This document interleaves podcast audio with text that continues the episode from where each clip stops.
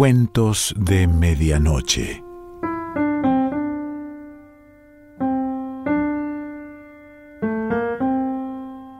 El cuento de hoy se titula Hija de Hachero y pertenece a Fernando Rosenberg.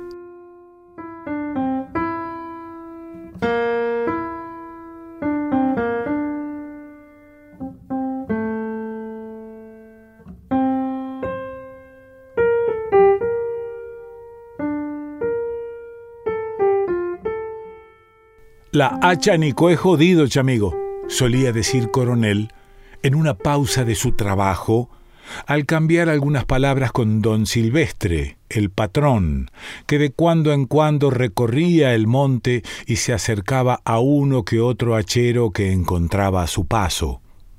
Y lo mismo decía cuando hablaba con don Garay, el capataz, que venía una vez por semana a medir la leña cortada y también al conversar con el chofer y el peón que cargaban la leña en el camión y hasta con Poroto, el lindo mozo que atendía el almacén y le despachaba la provista. El que hablaba con coronel podía verlo entonces apoyarse con una mano en el mango del hacha y llevarse la otra a la cintura, mientras penosamente enderezaba el cuerpo y trataba luego de combarlo un poco hacia atrás. La hacha ni coe jodido, amigo, yo te aseguro a usted, insistía, entre las ramas de un urunday recién derribado o ante el resto de un árbol ya convertido en innumerables trozos cilíndricos esparcidos aquí y allá o dispuestos en largas pilas un poco más lejos en un lugar accesible al camino. Y el hachero que aunque sabía sacar ventaja de la fresca, tenía ya el rostro y el torso bañados en sudor, aprovechaba el respiro para enjugarse la frente con el brazo y largar al pasto un salivazo oscuro. Así se lamentaba Coronel. Qué ganas tenía de conseguir un trabajo más liviano, algo que fuera más llevadero para su salud quebrantada. Pero no tuvo suerte. El patrón, que parecía andar por entonces muy preocupado, no le hizo ningún ofrecimiento. Jodido, jodido, chamigo, tartamudeó por última vez poco después, mientras se moría tendido sobre las varas cubiertas con gramilla que le ablandaban malamente el piso del rancho. Pero esa vez Solo estaba allí para escucharlo su hija, bienvenida. La chica fue recogida por doña Prudencia, la mujer del patrón, delgada y menuda, rostro atesado y pelo renegrido, debía tener ocho o nueve años. En su figura de pajarito llamaba la atención el aire grave, concentrado y el ademán resuelto con paso ligero y cauteloso a la vez, como previniendo el mordisco con una espina o un abrojo en sus pies desnudos, salía todos los días a buscar agua al rancho del capataz, en cada mano el baldecito casero con mango de alambre. Entonces, en vida del padre, era quien preparaba la comida, cocinaba arrodillada ante el tarro que servía de olla, colgado de tres ramas de pabellón sobre el fuego hecho al aire libre bajo los árboles. Cuando quería lavar alguna prenda, tomaba el camino grande, el camino por el que pasaban levantando polvareda los ómnibus que iban a Resistencia y San Peña, esos ómnibus ligados en su memoria a una visión de algodonales con liños que parecían asustarse y disparar a la carrera como mojarras espantadas.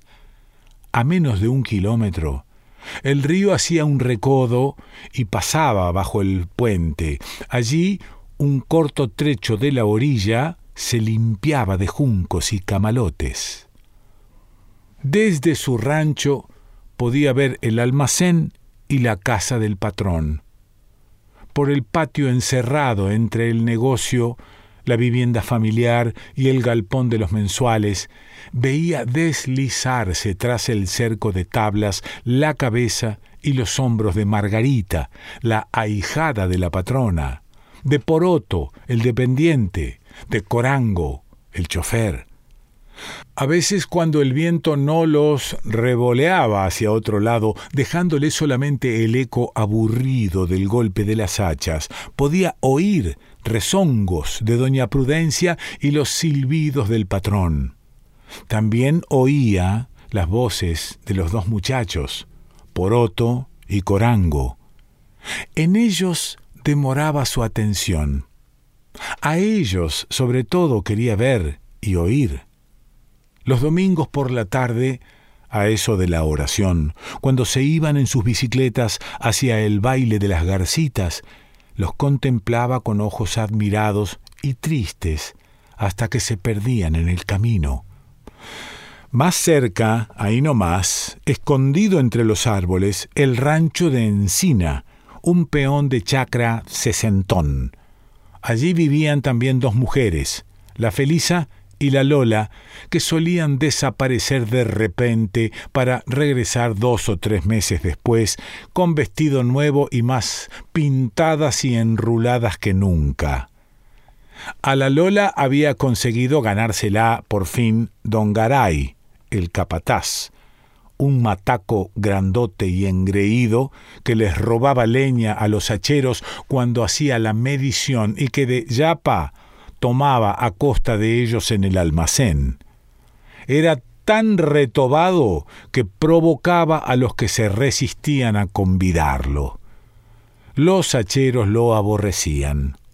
Fernández, un mozo aindiado y cuerpudo, se empeñaba en esquivarlo.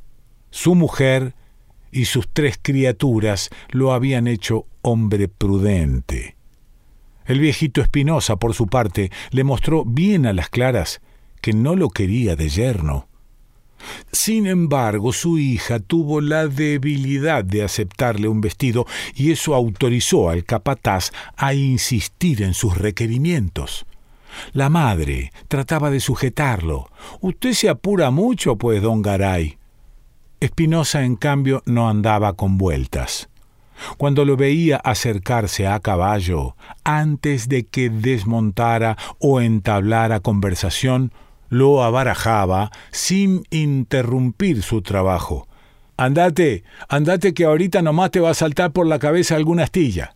Finalmente don Garay optó por retirarse, no sin antes exigir que le devolvieran el vestido.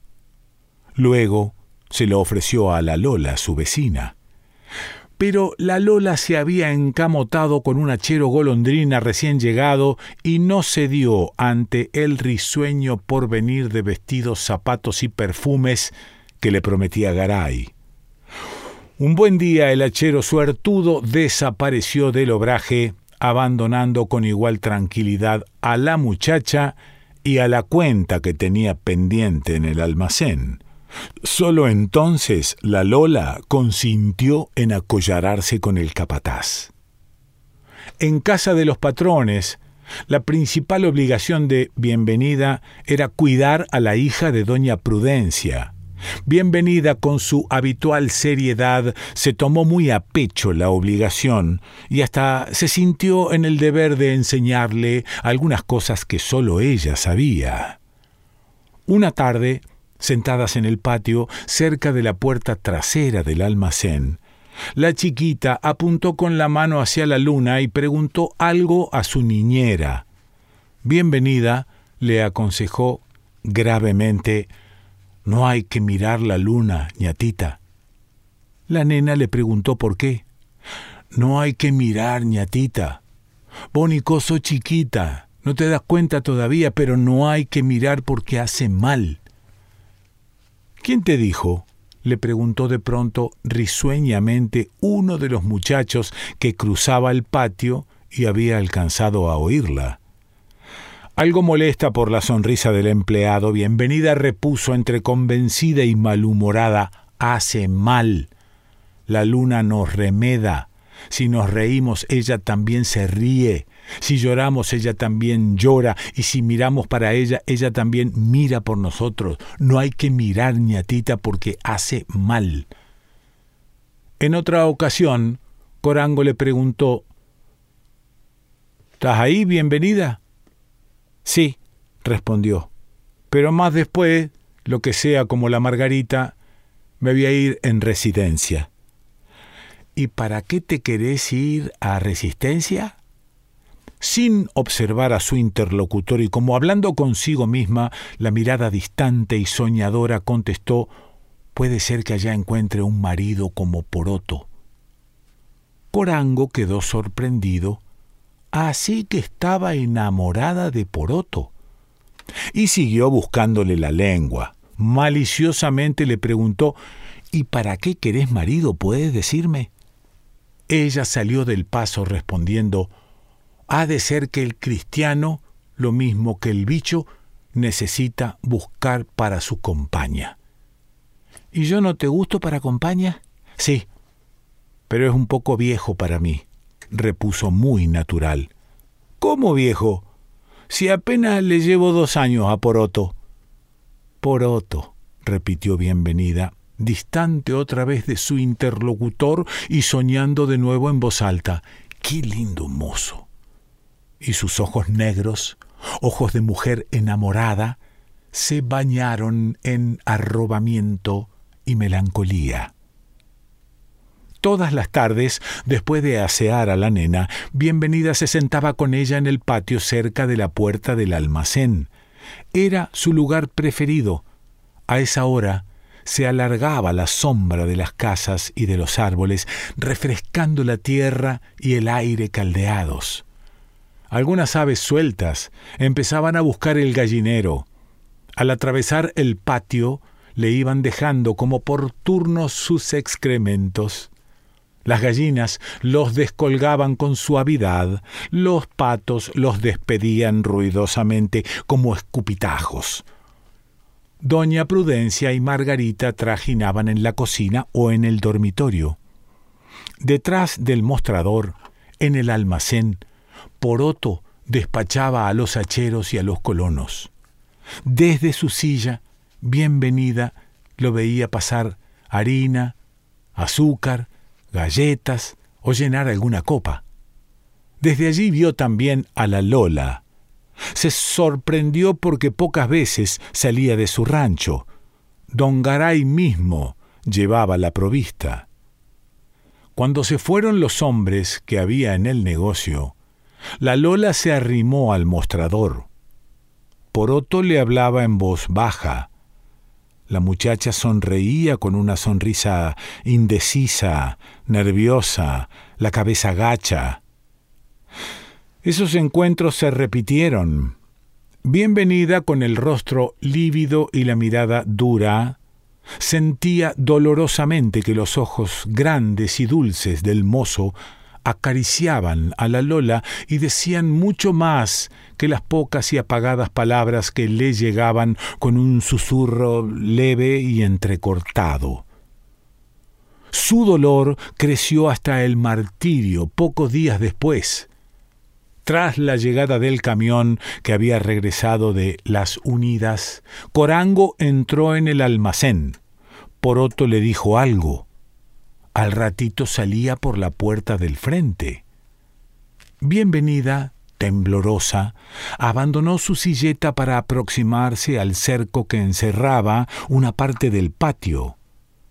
Por entre las rendijas de los tablones vio a Poroto, que se alejaba.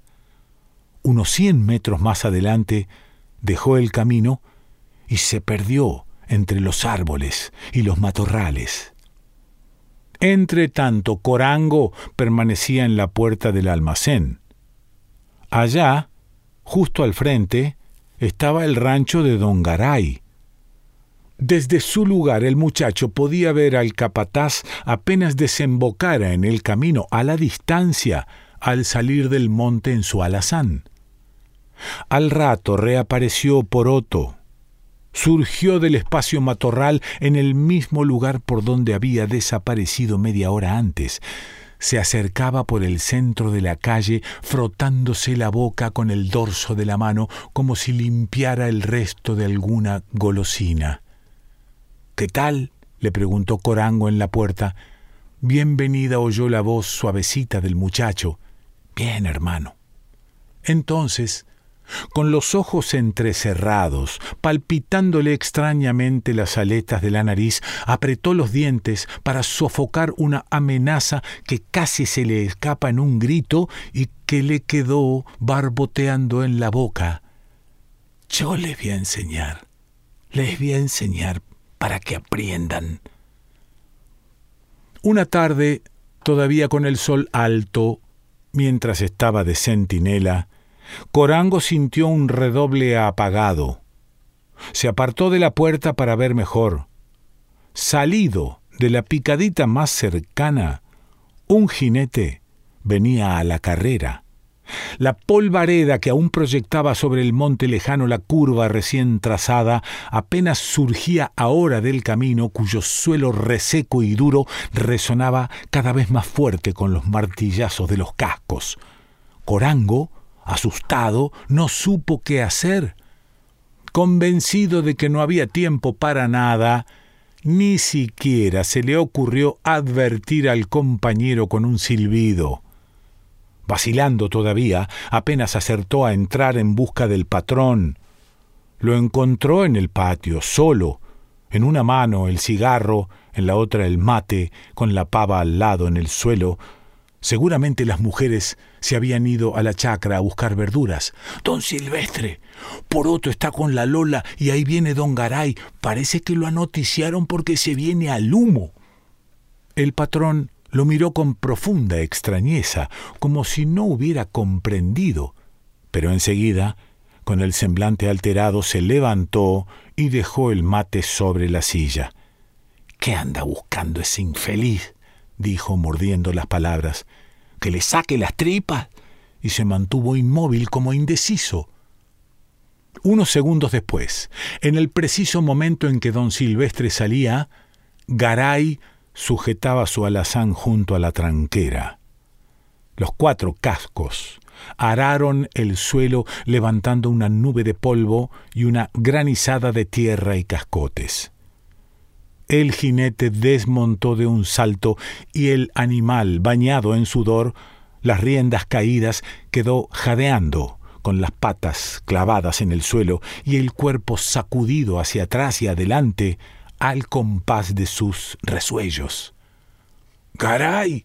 lo llamó don Silvestre desde la otra orilla del camino, cuando el capataz levantaba la argolla de alambre que sujetaba la tranquera con el brazo en alto, colgándole de la muñeca el rebenque, el facón asomando el cabo plateado sobre la faja negra contra el espinazo, don Garay volvió la cabeza.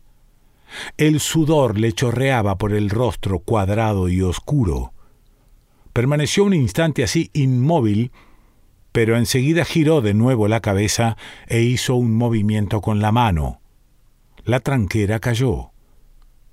El rancho, allá dentro, estaba envuelto en silencio como deshabitado.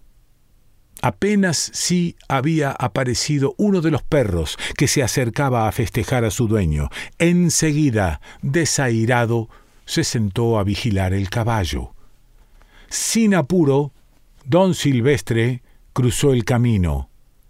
Garay, repitió, mientras avanzaba hasta ponérsele al lado, aunque sin atajarle el paso hacia el rancho.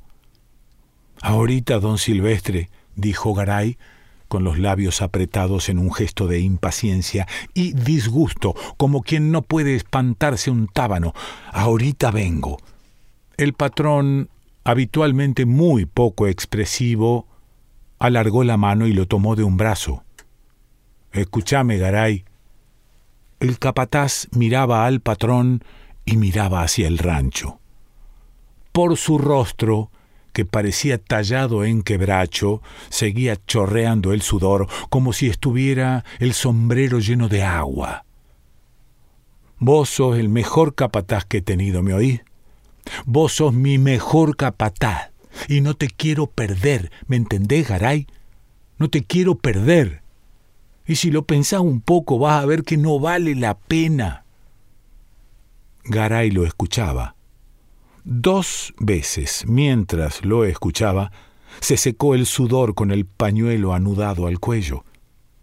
Al verlo más tranquilo, el patrón le pidió el cuchillo. El capataz resistió todavía. No, don Silvestre, hay que enseñarles a respetar. Claro que sí. Y para eso tenés el rebenque. Dame el cuchillo y andate con el rebenque. Ante la mano tendida, esperando, el capataz llevó la suya a la espalda y entregó el facón envainado. Luego, con el rebenque en la diestra, cruzó el patio y entró en el rancho. Hasta el almacén y hasta mucho más lejos llegaron los alaridos desesperados de la Lola que aullaba como si la estuvieran carneando. Al rato salió corriendo a los tropezones, descalza, el vestido colgando en tiras, el rostro ensangrentado y la espalda y los hombros de color rojo y azul a fuerza de huascazos. Llorando a los gritos, fue a refugiarse en el rancho de Encina. Poroto tuvo tiempo de escapar. Después de cruzar el algodonal linero se perdió en el monte. Bienvenida y don Garay quedaron muy amigos. No bien podía, sobre todo cuando buscaba por allí, cerca, los huevos de las gallinetas, la chica se acercaba al rancho del capataz. Don Garay, otra vez solo, la recibía muy contento y enseguida abría una botella de vino y una lata de conserva para convidarla. Comían afuera, detrás del rancho, sentados frente a frente ante una mesita rústica, y conversaban. Mas después de que me vaya a Resistencia, me voy a saber recordar por usted, don Garay, le dijo una tarde, bienvenida. ¿Y para qué te querés ir a Resistencia? ¿Qué vas a hacer allá? Allá puede ser que encuentre un marido. Mire usted, para eso había sido. Pero vos ni no para pueblera. Bienvenida. Mejor quédate. Y lo que crezcas un poco más, yo voy a ser tu marido. Yo te voy a comprar zapatos, vestidos, perfume. Y a tiempo que hablaba así, don Garay cubría con cornebé otro pedazo de galleta para dárselo a la muchachita, que sonreía tierna, recatadamente.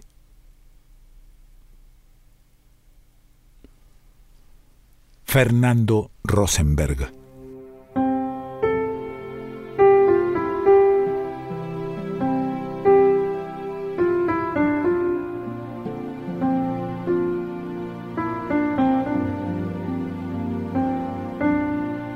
Cuentos de Medianoche.